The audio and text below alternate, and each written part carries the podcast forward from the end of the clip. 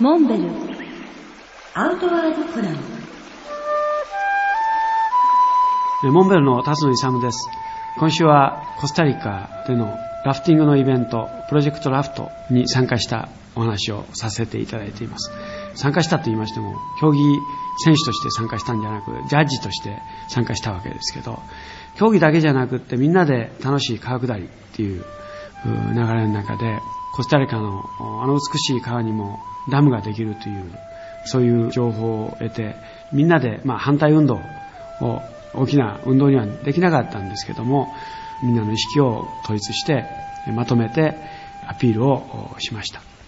その話の流れで、もう一つの僕はずっと当時気にしていた日本のお話をしました。でそれは何かというと、国後、エトロフ、歯舞、石タン、すなわち北方四島の問題ですね。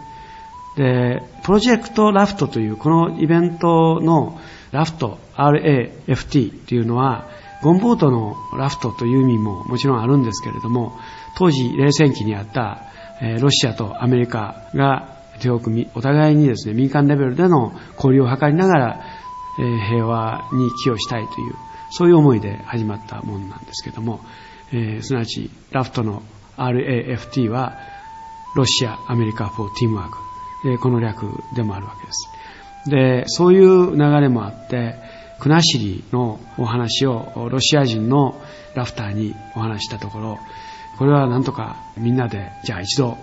国後に出かけようと。国境の問題というのは非常にセンシティブな話なんで、国家間の大きな問題ではあるわけですけど、そういった話を超えて、民間レベルで